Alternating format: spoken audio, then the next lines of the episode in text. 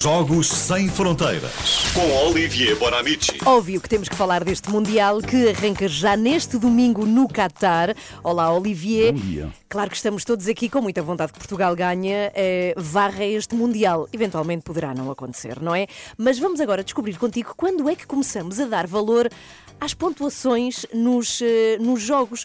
E já agora partilha connosco um bocadinho da história do desporto, Olivier. Bom dia. Bom dia, sim, isto é, é fascinante. Já ouviram várias vezes esta frase: jogamos mal, mas ganhamos. É o mais importante, ganharmos. Pouco importa se Portugal jogamos é bem ou mais não. ao contrário, jogámos, eh, não, pronto, jogámos bem, mas perdemos. Sim, sim. Mas no europeu, eu acho que no europeu foi mais assim, não é? Jogamos mal, mas ganhamos. Sim, mas é, lá está, não, não se diz apenas em Portugal. Então pergunto, Sim, sim. pensei, mas afinal, quando é que começamos a ligar aos resultados na história do desporto? Porque a atividade esportiva sempre existiu no tempo da, da antiguidade. E a resposta dos historiadores de- do desporto, tudo vai mudar no século XIX na Inglaterra, nos colégios ingleses.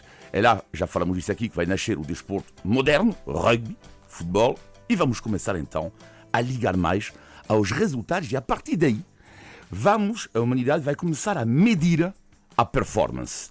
Porque no século XIX vai nascer uma noção que não existiu no passado, que é a noção do recorde.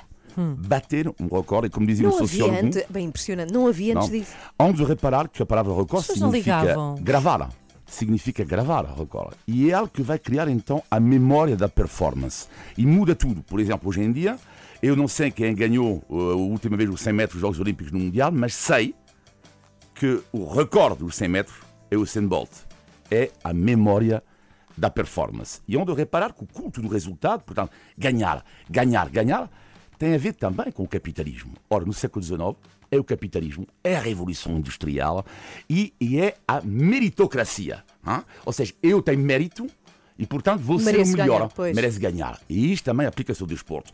E para medir a performance são precisas ferramentas, e no século XIX vão nascer as ferramentas, porque é o recorde tudo bem, mas como é que tu vais medir? E vai nascer, por exemplo, o cronómetro. hã?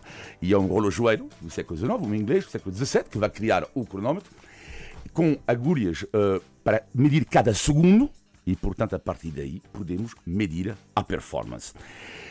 E depois eu pensei, mas espera aí, eh, na, anti- na antiguidade, os tempos dos gregos, eles faziam desporto. Sim, faziam desporto, mas de forma diferente. E reli ontem o dizia o Platão. E Platão dizia, após a música e a poesia, através da ginástica, podemos formar a juventude. Sim, mas segundo Platão, no que diz respeito à ginástica, era mais para a formação de um espírito, de uma filosofia de vida. E aliás, onde eu reparar que hoje em dia, quando falei com o meu filho ontem, as aulas em Portugal de desporto não se chamam aulas de desporto. São educação física. São aulas de educação física, um pouco na vertente pedagógica do Platão. Portanto, capitalismo, performance desportiva e os comunistas nisto tudo. Os comunistas no, no início não gostavam nada disso, porque para o comunista competição não pode ser. Era a forma saudável de fazer o desporto. O desporto era para todos. Até que um dia os comunistas aplicaram isto à grande escala e quando os comunistas capitalistas, ou seja, o mundo inteiro, por assim dizer, na altura, adoptou isto, o que acontece? Bem, se tu ligas os resultados e a performance, há atletas que abusam disto e começa os excessos, que é o doping, por Ok. exemplo. E o caso maior do doping é da República Democrática Alemã, 40 anos de existência para este país, cerca de 500 medalhas olímpicas, até que descobrimos que era um sistema generalizado de doping. hein? Portanto, lá está, performamos o culto com os seus excessos, o doping. E finalmente, última reflexão, eu pensei, será que isto vai acabar? Será que um dia vamos deixar de ligar aos resultados, deixar de dizer esta frase, jogamos mal, mas ganhamos?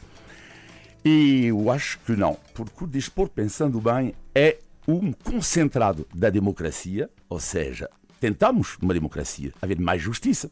Por isso nasce o VAR do futebol, que é ter mais justiça, não é? Depois também, em geral, no desporto ganha o melhor, mas também lá está, a democracia tem as suas falhas, porque no desporto, como na vida, não ganha sempre o melhor. Às Pronto. vezes ganha o que tem mais dinheiro ou o que chegou lá mais, não é? Olha, Enfim. já agora, o, isto tudo a propósito do Mundial que começa no domingo. O primeiro jogo é às quatro da tarde, com o país anfitrião. Eh, o jogo vai ser Qatar-Equador, a partir das quatro da tarde. Eh, E este a Deus, Mundial acho que é um belo exemplo daquilo que o, Ah, completamente, do que, que ele veio cá dizer. acabou, acabou aqui de dizer. Obrigado, Olivier. Uh, sempre ótimas reflexões. Obrigado. Sou um grande fã da tua rubrica e de Obrigado. ti próprio. Segunda e quarta, Jogos Sem Fronteiras. Passamos a melhor música. A sua música preferida. Renascença, a par com o mundo, impar na música.